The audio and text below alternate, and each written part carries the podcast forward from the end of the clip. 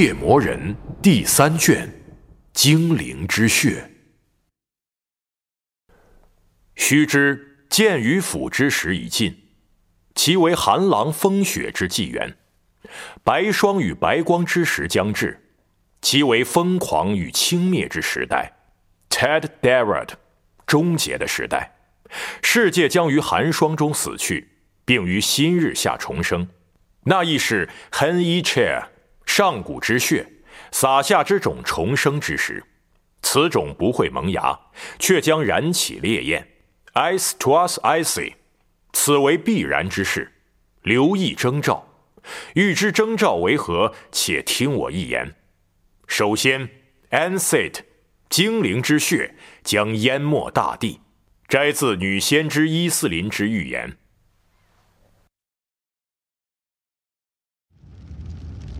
城镇一片火海，通往护城河与沿岸台地的狭窄街巷喷出浓烟与灰烬，烈火吞没了紧簇的茅屋，舔舐着城堡外墙。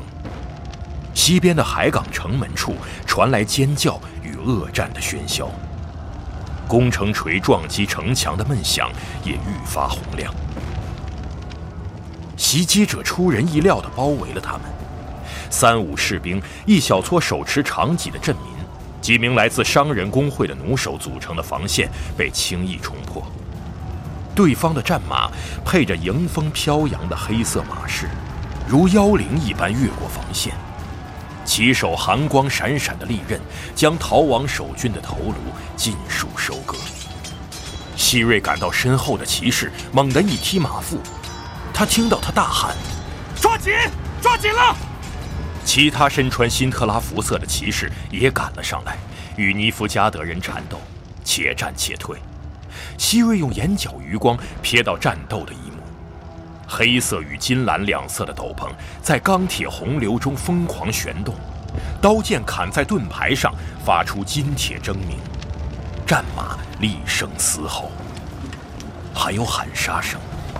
不，不是喊杀，是尖叫。抓紧了！我害怕。每一阵颠簸，每一下拉扯，马儿每一次腾跃，双手都会传来疼痛，而他又必须攥紧缰绳。双腿被磨得生疼，却找不到马凳踏脚。双眼被浓烟熏出了眼泪，搂紧他的胳膊令他窒息，让他喘不过气，肋骨也被压得隐隐作痛。尖叫声不绝于耳，他从没听过如此高声的尖叫。他们到底做了什么，能让男人叫成这样？我害怕，怕的无以复加，怕的浑身乏力，怕的声音哽咽。金铁交鸣声再度传来，还有马匹的嘶鸣与鼻息。房屋在希瑞周围旋转不停。突然间，他又看到房屋喷出烈焰，而在前一刻，那儿还只是条泥泞的街道，散落着尸体和居民逃亡时丢弃的财物。与此同时，他身后的骑士突然喘息着咳嗽起来，鲜血洒在攥紧缰绳的双手上，更多尖叫声响起，剑矢呼啸飞过，马倒了，他摔在地上。盔甲砸得他死去活来，沉重的马蹄从他身旁踏过，马腹和磨损的肚带掠过他的头顶，然后是另一匹马的马腹及飘动的黑色马饰。一阵吃力的吭吭声，活像伐木工正在劈木头，但这儿没有木头，只有彼此撞击的金属。一声呼喊，阴哑而低沉。一个庞大的黑色物体，砰的倒在他身旁的泥浆里，鲜血四溅。一只套着护甲的脚在痉挛，在踢打，硕大的靴刺戳进地面。一下拉扯，有人用力拉他起身，让他坐上另一副马鞍。抓紧了！又是足以让骨头散架的狂奔，发疯似的疾驰。他的双手和双腿拼命寻找支撑，马儿人力而起，抓紧了！可他找不到支撑，找不到，找不到，摸到的只有鲜血。马又倒了，他跳不开，躲不过，没法挣脱裹着链甲将他牢牢抱紧的手臂，更没法避开淋了他一头一肩的热血。一阵颠簸，烂泥啪啪作响，人和马猛地撞在地上。狂奔这么久，突然停下，反而更让人发毛。马儿发出痛苦的喘息和嘶鸣，试图站起。不远处有马蹄铁咚咚踏过地面，巨毛一闪而过，还有黑色的马饰和斗篷。有人在呼喊。街道熊熊燃烧，仿佛咆哮的红色火墙。一个身影应火而立，那是一个身形庞大、比燃烧的屋顶还高出一头的骑手。他的战马罩着黑色马饰，昂首阔步，发出一声嘶鸣。骑手俯视着他，希瑞看到他的巨盔像一只振翼的猛禽，双眼在盔缝中寒光闪烁。他还看到，他低垂的手中握着一把阔剑。宽宽的剑身反射着火光，骑手目不转睛，希瑞动弹不得。他身后的骑士已经死去，但双臂仍紧搂他的腰，浸满鲜血的沉重身躯压在他的大腿上，让他倒在地上无法起身。恐惧冻结了希瑞的身体。强烈的惧意令他肠胃翻腾，听不到伤马的嘶鸣、烈焰的咆哮、垂死之人的哭喊和响亮的鼓声。唯一存在的、唯一重要的、唯一有意义，便是恐惧。恐惧化为头戴羽翼盔的黑色骑士，在肆虐的红色焰墙前现出身形。骑手催马袭来，头盔上的羽翼随风舞动，犹如飞翔的猛禽。而他无助的猎物早因恐惧而全身麻痹。那只鸟，或者说那位骑士，发出骇人、残忍而又得意的尖笑。黑色战马，黑色盔甲，飞舞的黑色斗篷，还有其身后的火焰，一片火海。我害怕。黑鸟尖鸣，翅膀拍打，羽毛扫过他的脸。我害怕。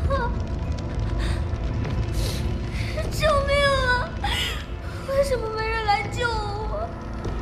我孤单、虚软又无助，无法动弹，无法用紧绷的喉咙求救。为什么没人来救我？我好害怕！羽翼巨盔的眼缝中闪出灼人的目光，黑色斗篷遮蔽了一切。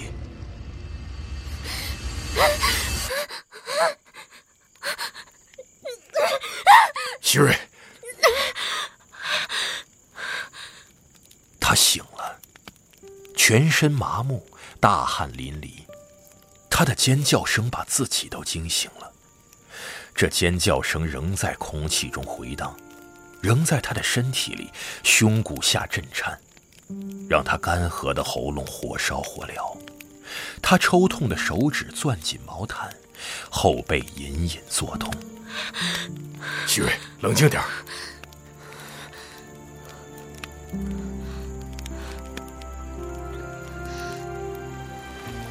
夜色漆黑，风声阵阵。周围松树的树冠发出平静悦耳的沙沙声，枝干嘎吱作响，没有骇人的火海，没有尖叫，只有这轻柔的摇篮曲。身旁的萤火发出温暖和光亮，马具的搭扣反射着火光，有把剑斜靠在地上的马鞍旁，裹着皮革和金属带的剑柄被火光映红。没有其他火焰，也没有其他铁器。贴着他脸颊的手有灰烬和皮革的味道，但没有血腥味。杰洛特，只是个梦，噩梦而已。希瑞猛地打个寒战，紧紧蜷起四肢。梦，只是个梦。萤火渐暗，桦木枝烧得发红，不时噼啪作响。绽出蓝色火苗，男人将毛毯和羊皮裹在他身上，火光映亮了男人的白发，剪出他鲜明的侧影。杰洛特，我我在这儿，睡吧，希瑞，你需要休息，我们还要赶很长的路。我能听到音乐。沙沙作响的铃木间，有乐声响起，是鲁特琴的琴声，还有歌声。辛特拉的公主，命运之子，上古血脉之子，精灵之血的后裔，白狼利维亚的杰洛特，以及他的命运。不，不那只是个传说，是诗人编造出来的。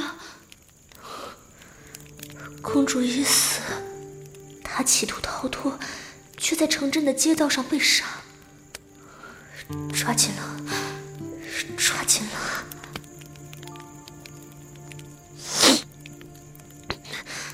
杰洛特，怎么了，希瑞？他对我做了什么？发生了什么？他对我做了什么？谁？那个骑士，头盔上有羽翼的黑色骑士。我什么都不记得了。他朝我大喊，还看着我。我不记得发生了什么，我只知道我很害怕。我怕的。男人俯下身，萤火的光芒在他眼中闪烁。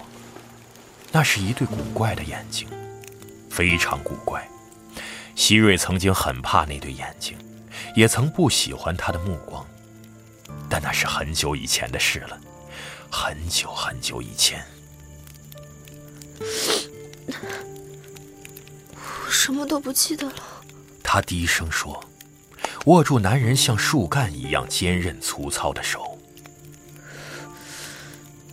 那个黑骑士，只是个梦，好好睡吧。他不会再来骚扰你了。希瑞也曾听过类似的安慰。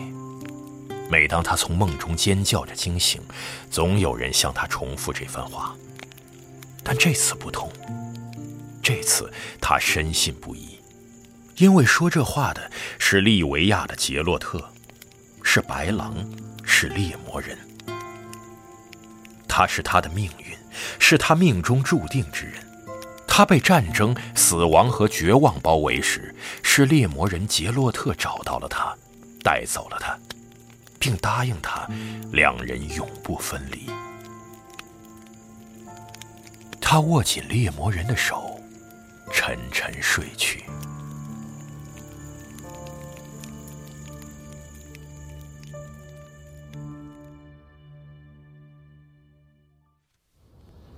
吟游诗人一曲唱罢，微微侧手，用鲁特琴重弹一遍副歌部分。琴声优雅轻柔，音调只比学徒的伴奏高出少许。没人说话，除了渐弱的乐声，还有高大橡树的枝叶随风摇曳的轻响。周围一片寂静。古橡树周围停着一圈马车。突然。一只拴在车上的山羊咩咩地叫了起来，仿佛听到信号一般。围成半圆的听众里，有个人站起身，他肩披镶着金边的亮蓝色斗篷，僵硬而庄重地鞠了一躬。感谢您，丹德里恩大师。他声音不大，却十分浑厚。请允许我，纽堡的莱德克里夫魔法奥秘大师，为您精湛的技艺献上感激与赞美。相信在场的诸位也会赞同我的观点。巫师的目光扫过众人，听众的数量远超百人，有的坐在地上，有的坐在马车上，有的干脆站着，在橡树下围成个紧密的半圆，彼此点头，窃窃私语。有几个开始喝彩，另一些则举起双手向歌手致意。女人们被音乐触动，一边轻声抽泣，一边用手头的东西擦拭眼睛。具体用什么，则取决于他们的身份、行业和富有程度。农妇用胳膊和手臂，商人的妻子用亚麻手帕，精灵和贵妇人用上好的棉布手绢威利伯特男爵的三个女儿，则在随从的陪同下，用高雅的翠绿色羊绒围巾响亮地擤着鼻子。男爵一家取消了应寿，专程赶来欣赏知名诗人的表演。毫不夸张地说，您深深打动了我们，丹德里恩大师。您促使我们思考并反省，您触动了我们的心，请允许我表达感激与敬意。诗人站起身，鞠了一躬，时髦帽子上的苍鹭羽毛拂过膝盖。他的学徒也停止演奏，咧嘴笑着鞠躬。丹德里恩严厉地瞪着他，压低声音骂了几句。男孩垂下脑袋，继续轻柔地拨弄鲁特琴弦。周围恢复了先前的嘈杂，商人们窃窃私语几句，将一大桶啤酒推到橡树下。巫师莱德克里夫跟威利伯特男爵专注地低声交谈。擤完鼻子后，男爵的女儿们将爱慕的目光投向丹德里恩，但诗人对此毫无觉察。他正专心致志地呲着牙，冲一群骄傲而安静的流浪精灵微笑眨眼，尤其是一位黑发大眼、戴着小巧貂皮帽的精灵美女。他还有不少竞争者。那位精灵凭着大眼睛和漂亮的貂皮帽吸引了人们的注意，有好些骑士和年轻学徒正对他眉目传情。精灵美女显然很享受这样的关注，她抚摸着直筒连衣裙的蕾丝袖口，睫毛忽闪；其他精灵则将她团团围住，毫不掩饰对那些仰慕者的鄙夷之情。巨橡树伯留赫里斯下方的林间空地，是众所周知的旅人休息处，也是流浪者的聚集之地，以开放和宽容闻名遐迩。德鲁伊对这棵古树保护有加，称这里为友谊之地，欣然迎接每一位来客。但即便在世界知名的吟游诗人演出期间，旅人们还是不忘各自划清界限。精灵跟精灵待在一起，矮人工匠聚在自己同胞的周围，他们经常武装到牙齿，被商队雇去当护卫。他们最多只能容忍侏儒矿工和半身人农夫在附近扎营。所有非人种族都与人类保持着距离，反之亦然。而且在人类内部，同样也有小圈子。贵族望向商人和刑犯的目光明显带着鄙视。士兵和雇佣兵尽量远离牧羊人和他们臭烘烘的羊皮。为数不多的巫师及其门徒不愿跟任何人扯上关系，并对所有人都表现出同样的傲慢。农夫们人数众多，却安静地聚在不起眼的黑暗角落。他们背上的耙子、草叉和镰夹组成了一道茂密的树林，但各色人等都对他们视而不见。唯独孩子除外，这点一如既往。他们在吟游诗人表演期间被迫保持安静，现在终于自由了，于是大喊着冲进森林，兴致勃勃地玩起游戏。已经告别童年时光的成年人永远都无法理解孩童的世界，而精灵、矮人、半身人、侏儒、半精灵、四分之一精灵，以及那些身世未知的孩子们。他们也不懂什么叫种族和社会差异，至少暂时还没意识到。没错，武士说的对。空地上有位骑士大叫，他瘦得像根棍子，穿着红黑相间的束腰外衣，文章的图案是三头用后腿行走的狮子。您的歌谣太美妙了，相信我，尊贵的丹德里恩。假如您经过我领主的巴德霍恩城堡，请务必去那儿落脚，无需半点犹豫。我们会像招待王子，嗯，不不，瞧我说的，会像招待维兹米尔王一样招待您。我以佩剑发誓，我听过许多吟游诗人的歌谣，但没有一个能跟您相提并论。大师，请接受我们这些骑士，无论这身份是与生俱来还是后天授予，请接受我们的敬意与赞美。作为对您记忆的报答，诗人敏锐地发现时机到了，于是冲学徒使了个眼色。男孩放下鲁特琴，捡起用来收钱的小盒子，好让众人正确表达谢意与赞美。随后他犹豫了一下，目光扫过人群，丢下小盒子，从旁边抱起一只大桶。丹德里恩大师为年轻人的机智投去赞许的微笑。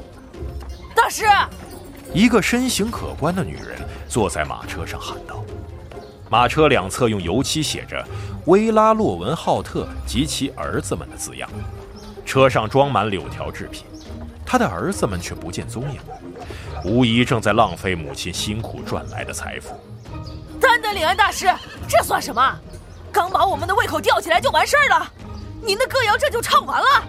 继续唱，让我们听听接下来发生了什么。歌曲和歌谣永远不会结束，亲爱的女士，因为诗歌永恒不朽，既没有开端，也不会结束。可接下来发生了什么？女商贩没有放弃，还往学徒送到他面前的桶里慷慨地丢了几枚硬币。哪怕您不打算接着唱，也至少给我们讲讲呀。您的歌里没提名字，但我们知道。您唱的猎魔人只可能是利维亚著名的杰洛特，与他燃起爱火的女术士是同样著名的叶妮芙。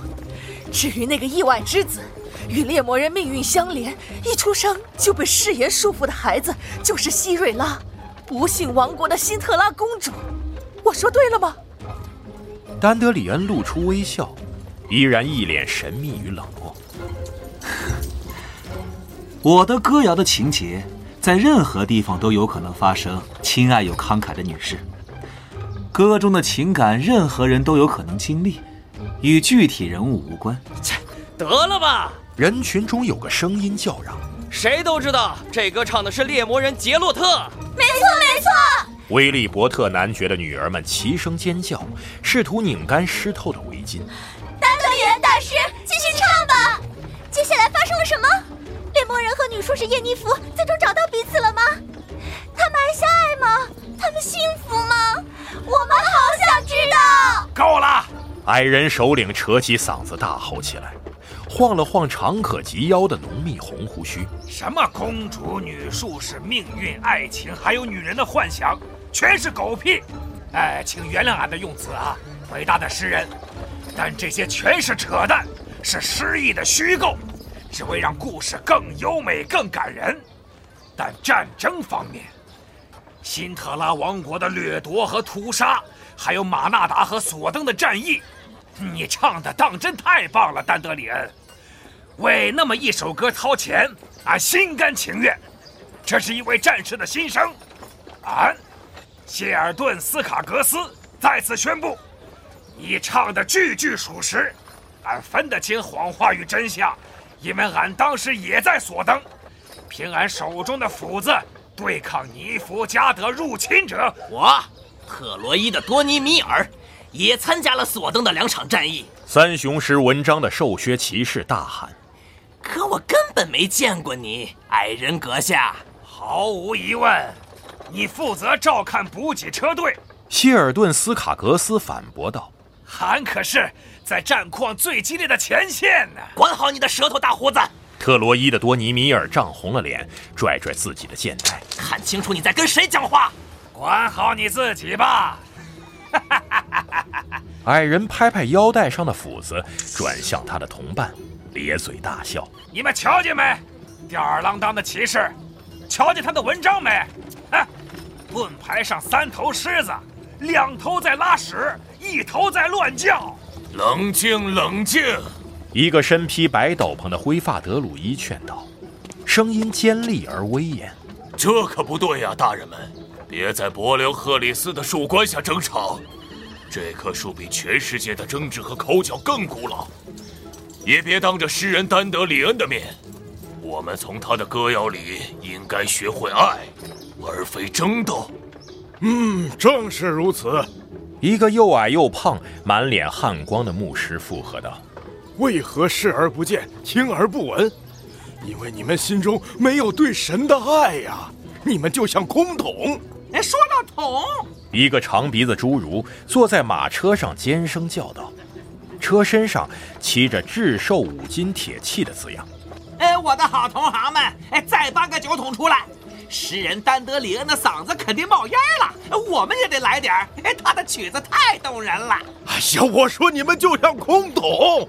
牧师一心想把话说完，抬高嗓门盖过侏儒铁匠的话。我告诉你们，你们完全没听懂丹德里恩大师的歌谣，也什么都没学会。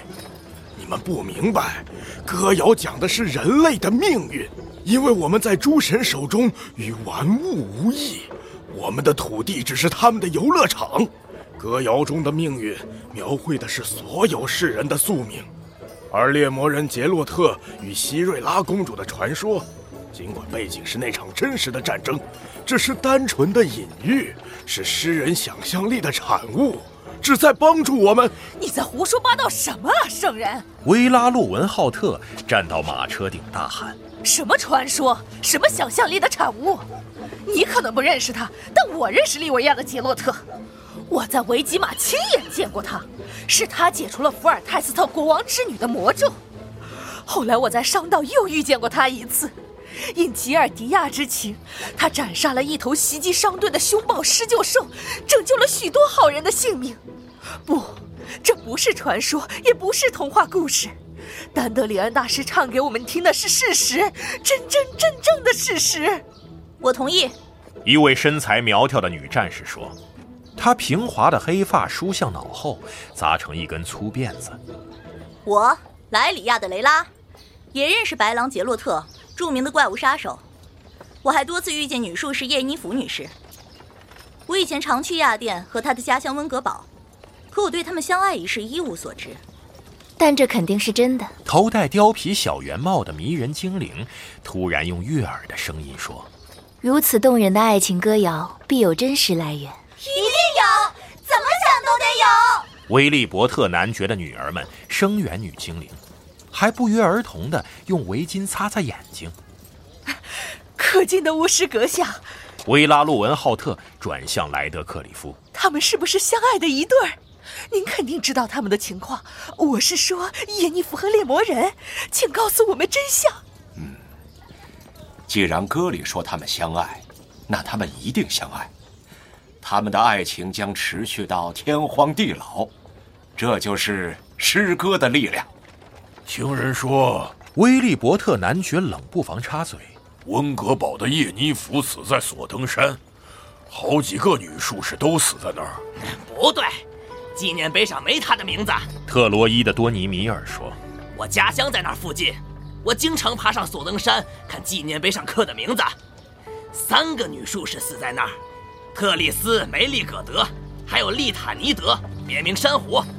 呃，第三个我想不起来了。”骑士瞥了莱德克里夫一眼，巫师笑了笑，一言不发。那个猎魔人，谢尔顿斯卡格斯突然大声道。深爱叶尼弗的杰洛特，显然也入土了。俺听说，他死在河谷地区，他砍了一头又一头怪物，终于遇到旗鼓相当的对手。就是这么回事儿，用剑者必亡于剑下，强中自有强中手，谁都难逃一败呀！我不相信。女战士苍白的嘴唇变得扭曲。往地下用力啐了一口，她将双臂抱在胸前，包裹手臂的锁甲发出嘎吱嘎吱的声响。我不信有人比利维亚的杰洛特更强，我见过那猎魔人用剑的模样，他的速度简直不像人。说得好，巫师莱德克里夫插言道：“不像人，猎魔人都是变种人，所以他们的反应我听不懂你的话，巫师。女战士的嘴唇扭曲的更难看了。你的用词太高深了。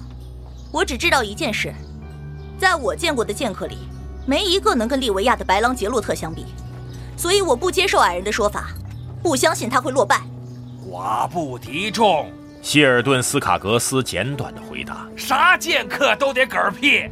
哎，正如精灵所说，精灵不会使用这么粗俗的字眼。”原貌精灵美女身旁，一位金发高挑、有着典型上古种族形象的男精灵冷冷开口：“不不！”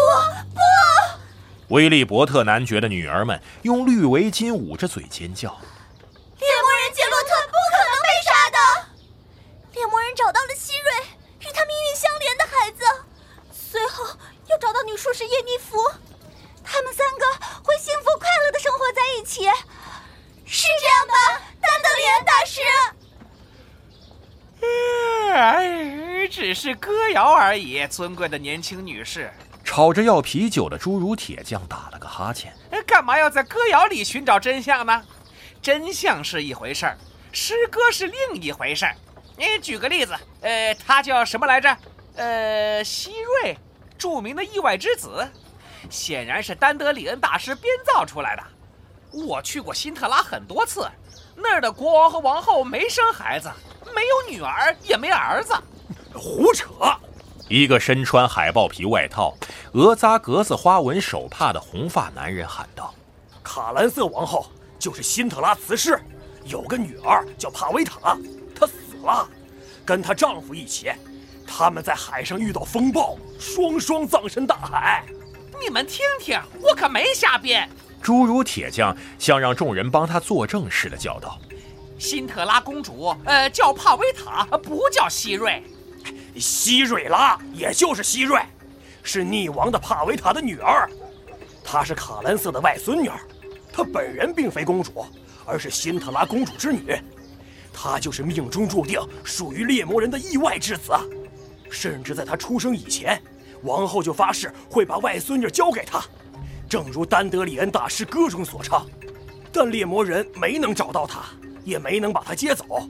这一点，我们的诗人没说对。是啊，他确实没说对。一个肌肉结实的年轻人嘲笑道：“从衣着判断，他应该是个旅行学徒，正准备创作自己的作品，以通过师傅的测试。”猎魔人与他的命运擦肩而过，希瑞拉死于辛特拉围城战。纵身跳下高塔之前，卡兰瑟王后亲手杀死了公主之女，免得她落入尼弗加德人的魔掌。不是这样，完全不是。敌人屠城时，公主之女本打算逃离城镇，结果是途中遇害。那不管怎么说，猎魔人没能找到希瑞拉，诗人撒了谎。美丽的谎言。头戴貂皮帽的精灵说着，依偎在高大的金发精灵怀里。重要的不是诗歌，而是事实。我告诉你，公主之女死在她外祖母手里。去过辛特拉的人都可以作证。哎，可我要说，他是逃跑途中在街上遇害的。我知道这事儿。虽然我不是辛特拉人，却效命于史凯利格伯爵的部队。在战争中，那位爵爷是辛特拉的盟友。所有人都知道，伊斯特图尔塞克，辛特拉的国王。就是来自史凯利格群岛，还是伯爵的亲戚。我跟随伯爵的部队在马纳达及辛特拉作战，溃败后又去了索登，然后，哼，又是位老兵啊！谢尔顿·斯卡格斯冲身边的矮人们大吼：“人人都是英雄和战士！嘿，伙计们，你们有谁没在马纳达和索登打过仗的？干嘛这么挖苦人，斯卡格斯？”高个精灵朝矮人走去。不忘搂住戴貂皮帽的精灵美女，显然是要打消其他仰慕者残留的幻想。别以为只有你在索登打过仗，我也参与了那场战役，只是不知站在哪边。威利伯特男爵对莱德克里夫大声耳语，但高个精灵置若罔闻。各位都知道，超过十万勇士参加了索登山的第二次战役，至少三万人身负重伤，乃至战死沙场。精灵继续说着，看都没看男爵和巫师一眼。你们应当感谢丹德里恩大师，因为他只用一首歌谣，便将可怕而惨烈的战斗永久记录下来。在他的歌词和旋律中，我没听到吹捧，只听到警示，所以我重复一遍，请赞美这位诗人，并把他的歌谣传播出去，或许这能在将来阻止同样残酷且毫无必要的战争。的确，威利伯特男爵挑衅地看着精灵。可敬的精灵阁下，你从歌谣中解读出了不少有趣的内涵，但你说毫无必要的战争，你希望将来不再发生同样的悲剧。我们是不是可以这样理解？如果尼夫加德人再次进攻，你建议我们投降，谦卑地接受尼夫加德人的奴役？生命无价，值得珍惜。任何理由都不能为大屠杀和牺牲开脱，包括索登战役。无论失败那场还是获胜那场，每场战役都付出了数千条人命的代价。你们还损失了无法想象的潜在。啊，精灵的鬼扯！希尔顿斯卡格斯吼道：“彻头彻尾的蠢话！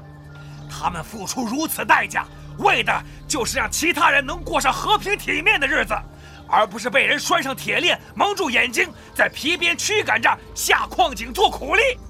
多亏丹德里恩。”英勇战死之人才会长存在俺们的记忆里，教导俺们保卫家园。哎，唱你的歌吧，丹德里恩，唱给所有人听。你这一刻不会白费，走着瞧吧，他迟早会派上用场。因为，记住俺的话，尼福加德人还会卷土重来，不是今天就是明天。他们眼下正在舔舐伤口，恢复元气。但重建他们黑斗篷和羽翼盔的日子已经不远了。他们到底想干什么？维拉洛文浩特嚷道：“干嘛要来迫害我们？为什么不让我们平平静静的过日子？尼夫家的人到底想怎样啊？”他们要我们流血，还要我们的土地，还要俺们的女人。有人笑了起来，尽可能压低声音，免得引起注目。女矮人毫无魅力可言，除了男矮人之外，别的种族会对他们感兴趣，想想就叫人乐不可支。但千万别取笑他们，尤其不能当面惹恼这些矮小健壮的大胡子。他们的腰带上可都挂着斧头和短刀，出手速度又快如闪电。不知出于什么原因，矮人坚信全世界都对他们的妻女垂涎三尺，而在这方面，他们也是敏感异常。这是早晚的事儿，无法避免。灰发德鲁伊突然宣称：“我们忘记了自己并非世上唯一的居民，也忘记了所有造物并不会以我们为中心。我们就像池子里愚蠢、肥胖又懒散的条鱼，拒绝相信梭鱼的存在。我们把世界变成一滩满是烂泥的死水。看看你们周围吧。”罪行与罪孽，贪欲与贪婪，口角与竞争，简直无处不在。传统正在消亡，可敬的价值观也在丧失。我们不遵从自然规律，处处逆天而行，于是得到了什么？熔炉的恶臭污染了空气，屠宰场和柔革工坊污染了河流与溪水，森林不假思索地被砍伐。哼！看呐，即使在神圣的柏流赫里斯的树皮上，就在诗人头顶，也有一句用刀子刻下的污言秽语，而且还拼错了。肇事者肯定既愚蠢又无知。你们惊讶什么？结果肯定好不了。哎，是的，是的。胖牧师帮腔道：“清醒过来吧，你们这些罪人，趁还有时间。”因为诸神的愤怒和报复即将降临，牢记伊斯林的神谕，他的预言讲述了诸神将向罪恶之人施加的惩罚。轻蔑的时代即将到来，届时树叶落尽，芽蕾凋残，果实腐朽，两种苦涩。河谷清水化为坚冰，白霜将至，白光接踵而来，世界已将湮灭于狂风暴雪。女先知伊斯林如是说：“这一切到来之前，会有清晰的预兆。瘟疫将劫掠这片大地，千万牢记。尼弗加德人就是我们的神罚，他们便是抽打罪人的诸神之鞭，所以你们当闭嘴！你这貌似敬钱的老东西！希尔顿·斯卡格斯跺着沉重的靴子，怒吼道：“你这些迷信的疯话，让人想吐！俺的肠胃…… 当心，希尔顿，不要嘲笑别人的信仰。”高个精灵微笑着打断他：“这既不讨喜，也不礼貌，更不安全。”俺啥也没嘲笑，俺不怀疑诸神的存在，但有人强行把他们跟凡尘琐事扯上关系，还想用某个疯子精灵的预言蒙骗俺的眼睛，这让俺心烦。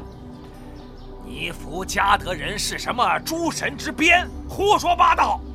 好好回想一下，想想迪斯莫德、拉多维德和山布克的时代，想想老橡树阿拉布德的时代。或许你们已经忘了，因为你们寿命太短，就像浮游。但俺还记得，俺要告诉你们，自你们从雅鲁加河口和庞塔尔三角洲的船里爬上岸之后，这几块土地发生了什么？三个王国自靠岸的四艘船兴起，互相吞并，进而发展壮大，地位愈加巩固。你们侵略其他人的疆土，加以征服。王国也随之扩张，越来越庞大，越来越强盛。如今尼弗加德人也在做同样的事，因为他们是个强大、团结、纪律严明的国家。你们若不能团结一心，尼弗加德人就会吞噬你们，像梭鱼吞噬条鱼。恰如这位睿智的德鲁伊所言，让他们试试。特罗伊的多尼米尔挺起绣有狮子纹章的胸口，挥舞鞘中的宝剑。我们能在索登山打得他们一败涂地，就不怕他们再来。你太自以为是了，你显然忘了，骑士阁下，索登山战役之前，尼弗加德人曾在你们的土地上势如破竹，马纳达和河谷地区间的平原上满是尸体，都是像你这样英勇的战士。阻止尼弗加德人的，不是夸夸其谈的自大狂，而是泰莫利亚、瑞达尼亚、亚甸和科德温王国的联军，是协约和团结阻止了他们。不仅如此，莱德克里夫用冰冷而洪亮的声音评论道：“不仅如此，斯卡格斯阁下。”矮人响亮的咳嗽一声，醒醒鼻子，挪动双脚，然后冲巫师略鞠一躬，说道。哎，没人否认你们同行的贡献，只有最可耻的人才不愿意承认索登山上巫师们的英勇事迹。他们勇敢地坚守阵地，为共同的目标挥洒鲜血。在这场胜利中，他们绝功至伟。丹德里恩的歌谣不忘提及他们，俺们也不会忘。但俺要指出。索登山上的巫师们团结又忠诚地接受洛格伊文的福戈维特兹的指挥，正如俺们四大王国的勇士服从瑞达尼亚的维兹米尔王的命令。可惜团结和睦只维持到战争结束，和平之后，俺们又有了分歧。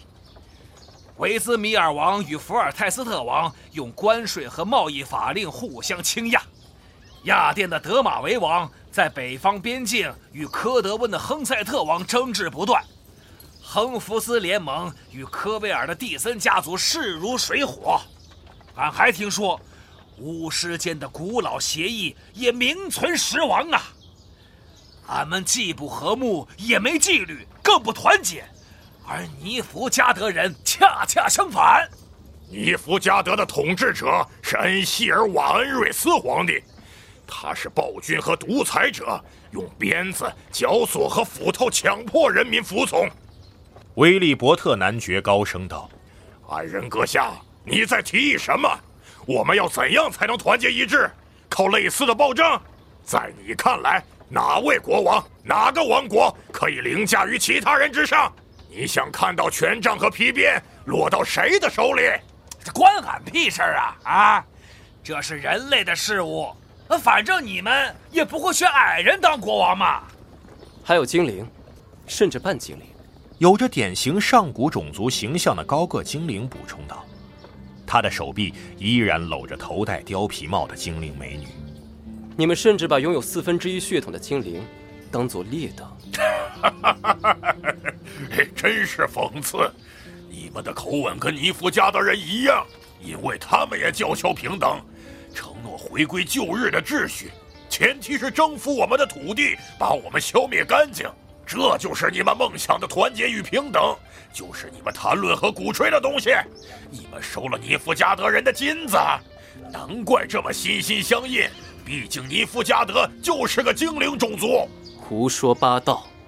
你真是满口胡言，骑士阁下。你显然被种族主义蒙蔽了双眼。尼夫加德人都是人类，跟你一样。彻头彻尾的谎言！他们来自黑西德山，所有人都知道。他们的血管里流淌着精灵的血，精灵的血。哼，那你的血管里又流淌着什么呢？几个世纪以来，你我两族也有过无数代血脉融合，而且相当成功。是好是坏姑且不论，你们迫害跨种族通婚的历史还不足二十五年。顺带一提，这举动不算成功。所以，请告诉我，有哪个人类没有一丝一毫上古种族的血统？威利伯特涨红了脸，维拉洛文浩特面泛潮红，巫师莱德克里夫垂下头，咳嗽一声。有趣的是，原貌精灵美女的脸上也现出了红晕。我们都是大地母亲的儿女，灰发德鲁伊的声音在一片沉默中回荡。我们是自然母亲的子孙，虽然我们不尊重母亲。虽然我们经常让他担忧，让他痛苦，虽然我们会伤他的心，但他依然爱着我们，他爱我们所有人。聚集在友谊之地的诸位啊，请牢记这一点：我们不该为谁先谁后争吵。波涛最先带来了圣象石，圣象石又孕育了最古老的橡树——伟大的柏流赫里斯。伫立在树冠之下，置身于原始的树根之间。愿我们抛开各自的身份与成见，因为这片土地孕育了我们所有人。让我们不要忘记诗人丹德里恩的歌谣。没错，呃，可他在哪儿啊？哎，他跑了。希尔顿斯卡格斯看着橡树下的空位，用笃定的语气说。带着他的钱，连声招呼都不打就跑了，真像个精灵啊！哎，像个矮人。侏儒铁匠尖声道：“像个人类。”高个精灵纠正道：“戴貂皮帽的精灵美女把头枕在他肩上。”